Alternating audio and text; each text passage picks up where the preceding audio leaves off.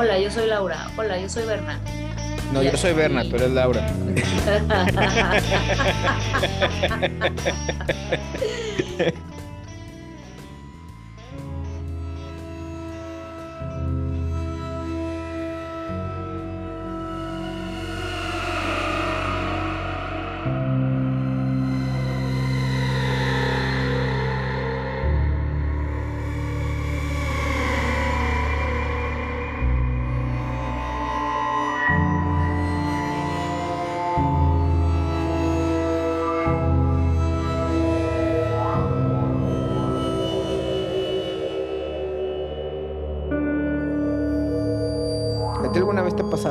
curioso cerca de Halloween?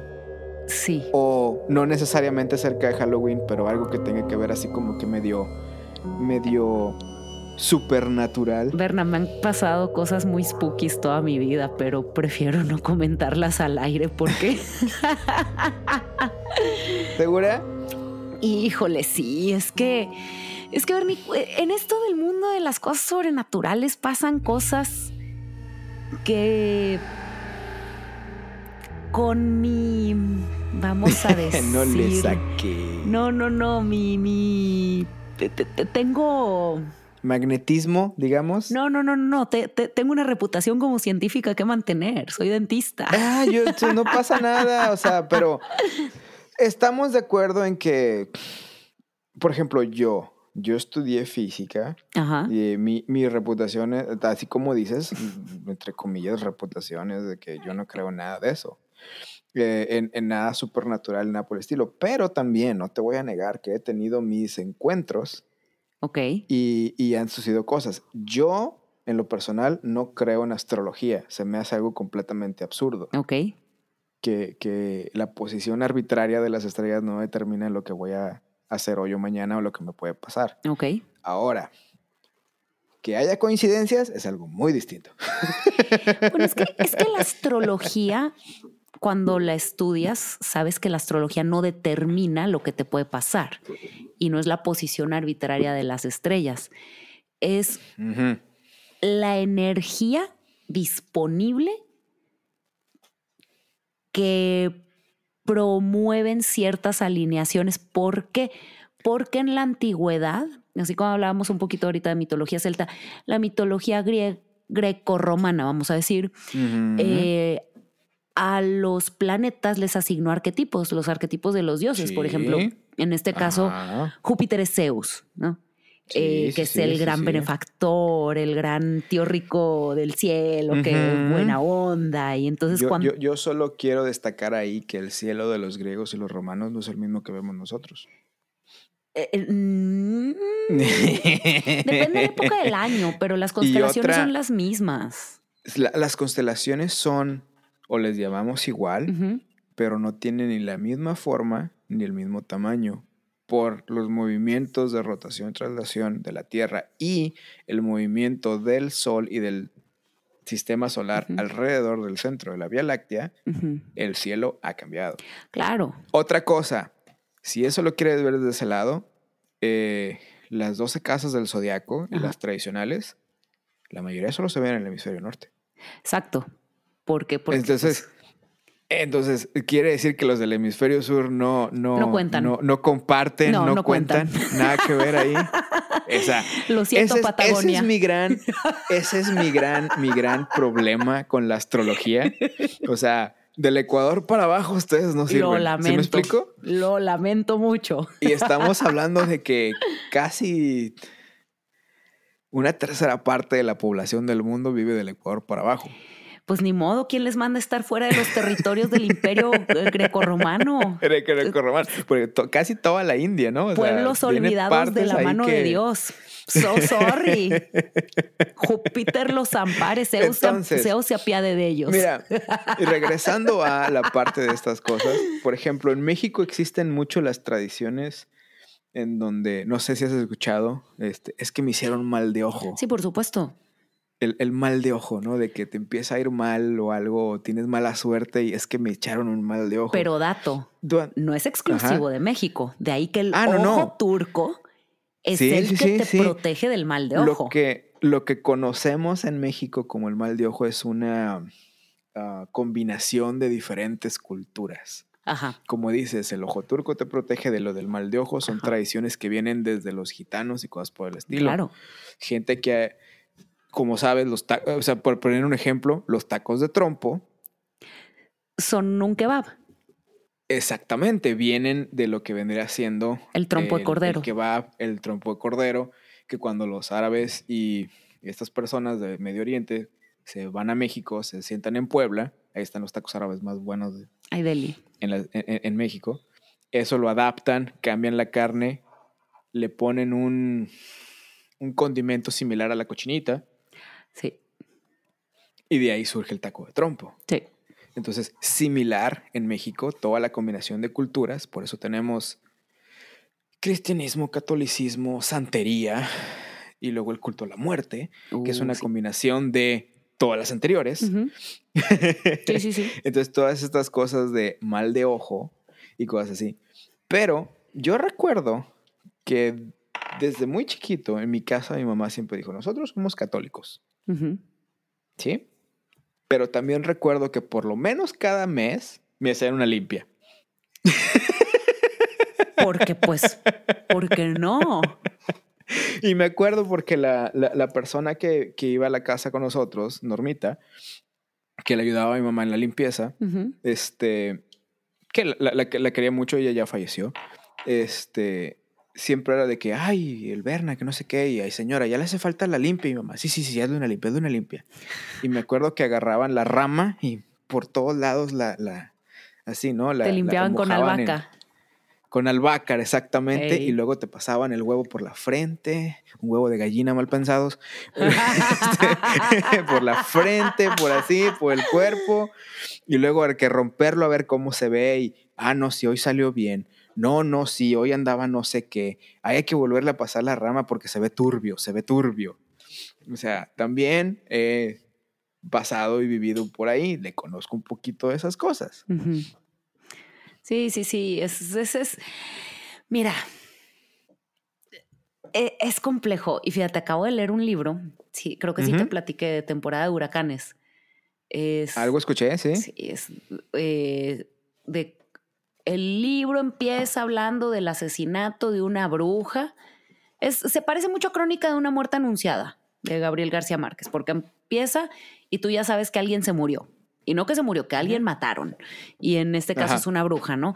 Entonces toca mucho esos temas. Fíjate, nosotros por la cercanía que teníamos al florido estado de Veracruz, es- eh, es- esto es ma- ¿Y más... los brujos de Catemaco? Sí, claro, esto es más común en esa zona que, por ejemplo, si te vas a, pues, no sé, cualquier otro lado del país, no sé, en el estado de Sinaloa, si tengan, eh, nunca escuché que mis tías hablaran, por ejemplo, ese tipo de cosas, pero en el rancho donde yo vivía al sur de Tamaulipas, que no era Tampico, li- ujú. literal sí era muy en el rancho, vivíamos en un rancho de caña de azúcar eh, cuando, cuando era niña. Y ahí era muy común que te dijeran que en la noche vieron brujas, que eran, o sea, pelotas de fuego en el cielo. Ah, sí. Ah, sí, hay que hacer la aclaración que cuando en el rancho en el sur de Tamaulipas se refieren a que vieron brujas, se refieren a que vieron esferas de luz. Yo nunca vi una, por ejemplo, Ajá. pero era de lo que se contaba. También lo mismo cuando estuve trabajando con mi papá en la, en la región de Hidalgo, ¿Cómo en no? lo que viene siendo Huejutla, Sí, sí, ahí sí. les llaman duendes. Y es lo mismo, son cosas, son esferas de luz. ¿A poco? Sí, Órale. también yo, ah, y ya, me, ya vi y les decían duendes. Por lo menos las personas con las que trabajaba mi papá les decían los duendes. Ok. pero es lo mismo.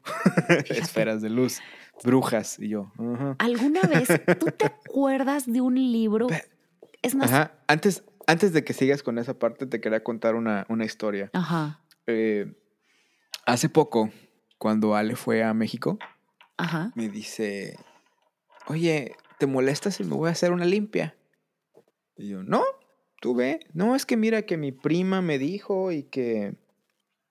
Y me he sentido así medio como que apagada y como que... Como que veo sombras luego a veces como que me están siguiendo. Y yo, bueno, está bien, ándale. Sí, digo, lo que necesites para tu paz mental. Porque así es como yo lo veo. Yo lo veo como algo que es para tu paz mental. Ajá. Este. Y me dice, Ale, me dice, no, es que yo sí veo sombras. Y luego veo que me saludan. O veo que me sigue. Entonces dice, ya, la llevaron con la. con una bruja, con una señora que se dedica a esto. Que pues el término bruja el que se utiliza para decirles. Algunas personas les dicen chamanes, otras personas les dicen de cualquier otro nombre, ¿no? Total, lo llevan con esta señora y dice que nada más entró a la casa y le dijo, sí, tú vienes a que te hagan una limpia. y, y le dijo así de que sí, a ver, no, sí, tu caso está complicado, este, que, que no le dijo, que Ale no le explicó nada ni nada supuestamente. O, así es como me acuerdo de la historia, más o menos, como Ujú. me la contó. Y de que le empezaron a hacer y le dijo, sí, tienes este... De que no le dijo nada. Le dijo, a ver, hija, este, quítate la ropa y ponte esta bata y salte ahí atrás al patio. Dice que la agarró así con la manguera, cubetazos, o sea... La, la- la limpia fue así como que una bañada completa, así de así agua y aventándole y todo. Y dice que la señora estaba erupte y erupte mientras hacía todo eso. Ok. Y que luego le dijo que, que alguien le había hecho unos amarres. Ay. Y que lo que ella veía de las sombras, que era un espíritu maligno que ya se le estaba pegando Ay, no. y que se le estaba trepando y que no sé qué tantas cosas. Pero que ya que con eso ya, ya iba a mejorar. Y curiosamente después se sintió mejor. Por ejemplo, esas cosas, ¿cómo que- que tu naturaleza científico qué te dice acerca de ellas? O sea, ¿cómo te las explicas? Para mí es este. ah, mira, no te voy a negar a que exista algo más de la realidad de lo que vemos. Ajá. ¿Sí? No te voy a negar, no me cierro la posibilidad de que, como dices, de las energías, que se puedan haber acumulaciones de energías que pueda ser. Porque es cierto. O sea, hay acumulaciones de energías que puedes agarrar, como el magnetismo, el electromagnetismo, se pueden guardar en, en objetos, se Ujú. pueden guardar en cosas así. También pienso que mucho de eso es sugestión, Ujú. mucho es eh, psicológico.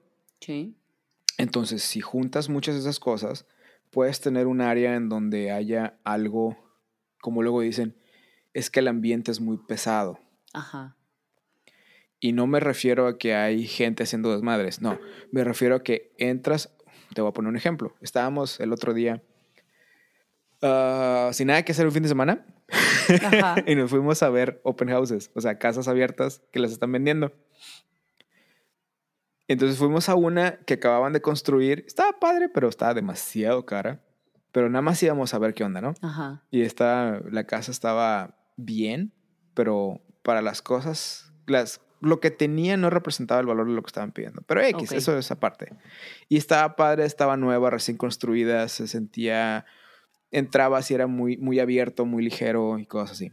Y luego fuimos a ver otra, que era una casa que habían construido en 1920 por ahí. Y le habían anexado otros cuartos. O sea, la casa original era chiquita y le habían duplicado el tamaño y luego le habían hecho un segundo piso. Ok. O sea, imagínate que originalmente era nada más un pedacito de cocina con una salita y un cuartito. Y luego le hicieron una parte atrás, un anexo atrás, Ajá. y aparte le construyeron un segundo piso. Entonces, como te se veía, ¿no? En donde una parte era de, de ciertos eh, materiales y otra era de otros materiales y los acabados iban cambiando y así. Se distinguía lo nuevo de lo viejo. se distinguía en donde estaban las cosas pegadas, ajá, en donde se había anexado.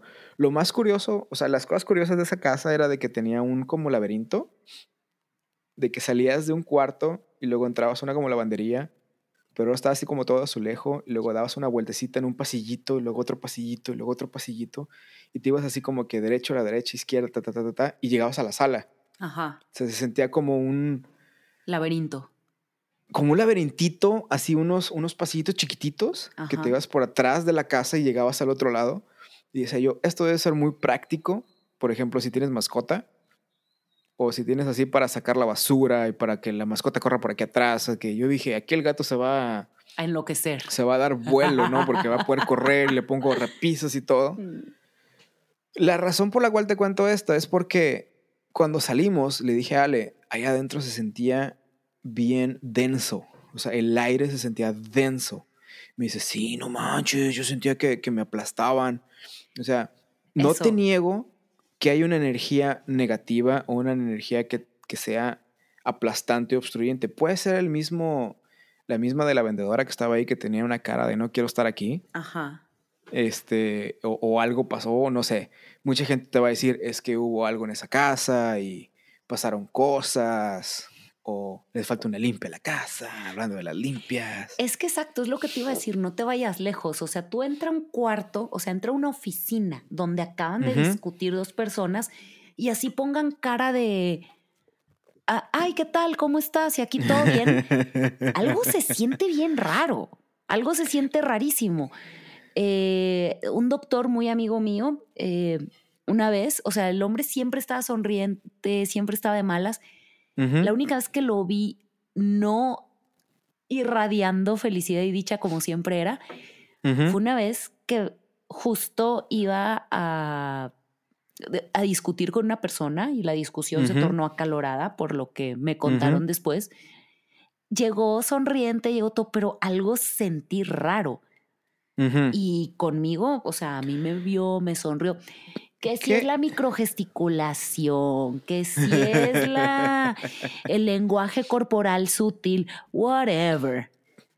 Se siente, Ajá. se siente, se siente la... O sea, sí, o sea, ¿qué tanto, qué tanto puede ser la conclusión a la que llega tu cerebro con lo que está sintiendo, o con lo que está viendo? Porque no es necesariamente lo que ves, no es necesariamente lo que escuchas, como dices. Si hubo una discusión y hubo un despliegue de energía, entonces te lo doy. No conozco ningún estudio al respecto. No sé si sea válido, pero no sé si esa pelea que hubo haya causado alguna Disturbance in the force. exactamente una, una perturbación en la fuerza, por así decirlo, o si se haya quedado algún a- algo diferente en la zona, o sea, si se haya creado alguna perturbación de un campo eléctrico, de un campo electromagnético, algo que pueda suceder. Exacto.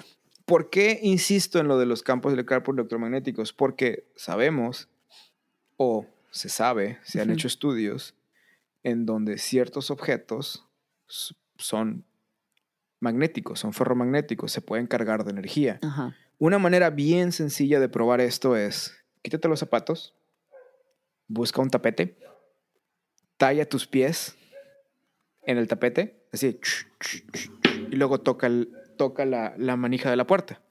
Te estás cargando de energía estática. Y cuando toca la manija de la puerta, Me va a da dar toques. Claro. Lo mismo pasa si el clima está muy seco, el aire está seco, y vas caminando por cualquier lado y tocas a alguien, le vas a dar un toque. Ujú. O sea, se está- te estás cargando de energía. Entonces, sí pasa, sí existe, sí hay cargas de energía positivas, cargas de energía negativas. Por eso existen los rayos también, en las tormentas eléctricas. ¿Cómo afecta eso al cuerpo? ¿Cómo afecta eso a la percepción? No hay estudios al respecto, o por lo menos no hay mucho estudio al respecto, porque es un campo de la ciencia en donde nadie te toma en serio. Exacto. Mira, no sé si has escuchado sobre las lecciones de Rupert Sheldrake. Rupert Sheldrake es un neurobiólogo. Padrísimo, están todos en, en YouTube, muchas de sus eh, conferencias y eh, algunas de sus lecciones. Y ese cuate hace mucha investigación sobre fenómenos, entre comillas, paranormales. Y digo entre comillas porque lo que dice es que hay fenómenos que la ciencia ha calificado de paranormales, que sin embargo no tienen nada de paranormal, que son sumamente biológicos. Por ejemplo, uno, la telepatía. Ujú. Así se comunican las parvadas, así Mm. se comunican las manadas cuando van los lobos de por medio de cacería. campos electromagnéticos. se Ajá. comunican a través de, o sea, se comunican telepáticamente, como es que van los lobos y tuve cualquier documental de Nat Geo y se, se abren muchos kilómetros hasta en- llegar y ser, eh, acorralar a una En, presa. en- en los etcétera. lobos y en algunas cosas así también se comunica por medio de feromonas. Exacto. Pero qué son las feromonas al final. Entonces tiene, tiene unos experimentos bien interesantes y siempre es muy gracioso. Dice, "Eh, los tengo que hacer baratos porque pues obviamente nadie me patrocina. They have to be cheap Sí. because I lack sponsorship. Ajá, Entonces, exactamente. eh, no, no. Es un campo en donde si empiezas a, a decir que quieres hacer eso, no, no te ven con buenos ojos. Y te mandan. Porque hay mucha gente que cae y lo explota, como los cazafantasmas de, de la televisión, Ajá. en donde crean situaciones de supuestas casas, en donde dicen, esa es una casa embrujada y vamos a entrar a ver qué pasa Ajá. y traen sus, sus artículos, ¿no? De que este mide el, el campo, no sé qué, este mide la temperatura y este mide el esto y este vamos a grabar, vamos a poner esta grabadora especial, específica para ver que si, si, si ¿Qué escuchamos frecuencia? un mensaje del más allá y cosas así. Y luego, si los has visto, hay muchísimos de estos programas en la televisión y la mayoría, todos son creados, falsificados. En México había uno muy famoso, el, no me acuerdo cómo se llamaba el cazafantasmas, este Sí. famoso, que, que le sacaron que después dijo que se inventaba los casos y que y tenía actores pagados y cosas por el estilo. Bueno, pero es Este, que es obvio que es fraude, ¿no? O, No necesariamente todo es fraude, o sea, también he seguido otros en donde pasan cosas realmente que no puedes explicar. ok. Y, eh, y cuando no puedes explicar algo, es cuando se le llama paranormal. Ok. Cuando no encuentras algo de que cuando vas y dices, ok, esto es un ruido que escuchamos. ¿Quién estaba en el segundo piso? No, que nadie. La tubería funciona. No, sí, está bien. No fue la tubería, no fue esto, no fue el otro. No fue...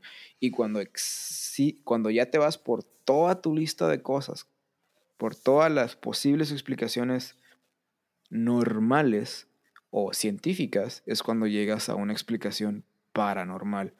Mi problema Ajá. es cuando la gente brinca a las conclusiones luego, luego. Claro, porque es lo fácil de O sea- explicar. ¿Por qué llueve? Pues porque el dios de la lluvia nos mandó agua. Claro. Hay un, hay un episodio en, en la caricatura de Avatar, de el, el último Airbender. Ajá, The Last Airbender, ¿coro? No sé si la viste esa, esa serie. Por cachitos, no la he visto completa. Está, está muy padre, a mí me gusta. Hay un episodio en donde llegan a, una, a un pueblo en una montaña y hay una vidente. Ok. Y esta vidente predice el futuro. Entonces dice que, que va a haber una gran tormenta, o, o- no me acuerdo exactamente cómo sucede el episodio, pero ella predice que va a haber una gran tormenta y la destrucción del mundo y cosas así.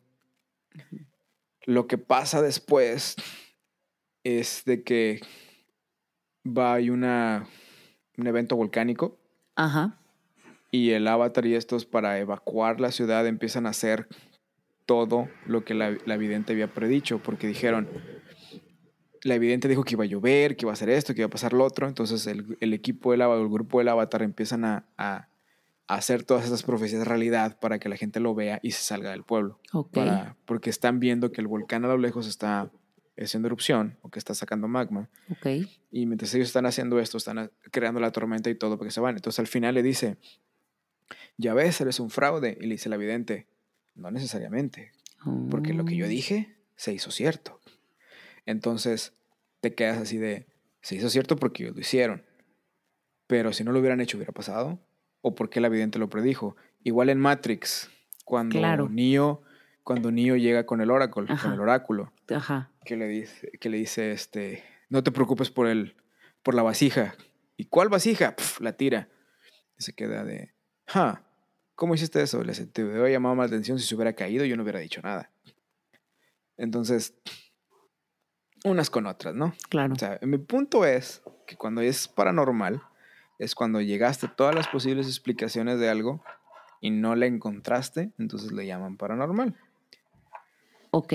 Por ejemplo, en el caso de Rupert Sheldrake, él habla de que la telepatía es de lo más biológico y de lo más normal que existe, que es como las mamás saben que tienen que acudir a sus hijos y como las crías se comunican con sus progenitores. Y, O, o los, o el, el famoso caso que hay en los gemelos, Por ejemplo. que los gemelos se supone, o algunos tienen esta capacidad de expresarse o comuni- comunicarse sin palabras y a distancia, en donde no necesariamente es el ejemplo de telepatía de las películas, en donde yo voy a poner una imagen en tu cerebro y tú vas a ver exactamente lo que estoy viendo, pero se dan esas que se conocen como premoniciones o ese sentimiento de alguien me necesita. O no sé si alguna vez te ha pasado de que estás sin hacer nada y de repente sientes, ah, le voy a hablar a fulano.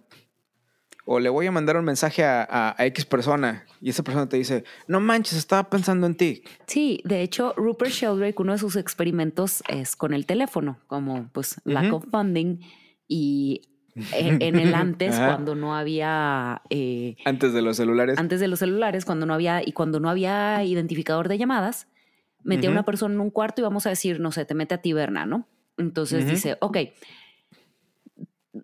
te van a hablar cuatro personas. O sea, puede ser que marquen cuatro personas. Tampoco te lo ponía así tan, tan descabelladamente imposible, ¿no? Pero decía, ok, eh, el teléfono que está aquí lo tienen tu mamá, tu esposa, tu hermano y tu amigo el Mike. ¿ok? Ujú, ujú. Cualquiera de esas cuatro personas se va a comunicar contigo en cualquier momento. Va a sonar el teléfono y tú me tienes que decir quién es. Entonces tú estabas ahí, está Berna, ¿no? Suena el teléfono y Berna dice, "Mm, es Alito. Ale, ¿qué onda? ¿Cómo estás? Entonces vuelve a sonar el teléfono y de que, "Mm, es Mike. ¿Qué hubo? WhatsApp. O sea, entonces Ajá. eh, las estadísticas que tiene este cuate con esos experimentos sobrepasan por mucho eh, la mm, probabilidad. Entonces, Claro, tiene que ser arriba del 50%, porque Muy- si me das una estadística del 50% es un... es probabilidad. Exacto. No, no, no. Son. eh, eh, they're always off the charts, sus experimentos. Para que sea significativo tendrá que ser al- del 75 para arriba. Siempre andan como en desde el mi 80. punto de vista. Ajá, exacto, eso es lo que Entonces- estaba pensando. Para que sea significativo tiene que ser arriba. Exacto. Entonces, eh, hace experimentos así muy interesantes justamente en base a eso. Tiene otro experimento, por ejemplo, que dice, a ver, es que ¿por qué la gente, a veces que van caminando, es que si- me siento observado? ¿Por qué sentirías que alguien te O, está o el, viendo? el aquello de, nunca te han dicho, es que tienes la mirada bien pesada. Por ejemplo, eso no lo dice Rupert Sheldrake, pero eso es muy común acá de que, Ajá. ay, oye, que, que tienes la mirada muy pesada, tienes la mirada muy intensa, ¿no? Se siente. O no sé si te ha pasado de que estás viéndole la nuca a alguien Y la persona, y de repente esa persona voltea. Por supuesto, el eh, Rupert Sheldrake tiene este experimento doble ciego en el cual pone una persona hasta el fondo de un salón en una silla y otra hasta, el, hasta enfrente del salón. Entonces, Si quieren jugar con eso, háganlo. Los que están escuchando, y nos dicen, pónganse a la calle. En un, ajá, y nos cuentan cómo les fue. Vayan a un mall, vayan a la- al, al, al, al, al- al súper, vayan a la tienda y, y- y sigan a alguien y síganle viendo la nuca y verán cómo no les llaman a la policía. bueno, exacto, dice No llegan a ese extremo, ¿verdad? Pero Por alguna razón, dice Rupert Sheldrake que en el FBI, cuando están siguiendo a alguien, los enseñan a los investigadores a no verles la cabeza, ni la nuca, ni la espalda. O sea, siempre que van siguiendo a alguien, tienen que ver de la cintura hacia abajo para que no sientan su mirada. Entonces, en este no, que experimento, no sientan la mirada. ahí te va. El experimento consiste de lo siguiente. La persona que está hasta el fondo del salón tiene una moneda, por eso es doble ciego, ni el investigador, ni el que está en el... Nadie sabe qué va a pasar, ¿no? Entonces, la persona que está hasta atrás del salón tiene una moneda. Esa moneda si sale, ya sabes, ¿no? Heads of or tails. Si sale heads, se le va a quedar viendo fijamente a la persona que está hasta adelante del salón. Y la persona que está hasta adelante tiene que decir, le preguntan de qué, ¿te está viendo o no te está viendo? No, pues que sí, sí me está viendo. Ujú. Y así, y también, ese se sale de, se sale completamente de, de la estadística. Ajá. Casi siempre le atinan a cuando los están viendo y Ujú. cuando no. Entonces dices, oye, Sí, o sea, es el, es el clásico, es que tienes la mirada muy pesada. pero ajá, ¿qué clase de sentido te permite saber cuando te están viendo? Es un sentido es una de muy buena pregunta. O sea, y no es porque lo estés viendo en un reflejo, no es porque lo estés, este, porque alguien te dijo, hey, te están viendo, No, o te voltearon a ver a ti, vieron a alguien que está atrás de ti. No, no es necesariamente eso. Entonces, inténtenlo, Sí. inténtenlo Rupert y nos cuentan dice cómo les va. que es un sentido muy biológico porque es lo que impide que te cacen. O sea, cuando tú estás siendo hunted, de, que, por ejemplo, un depredador te está buscando, tienes que ser capaz de darte cuenta.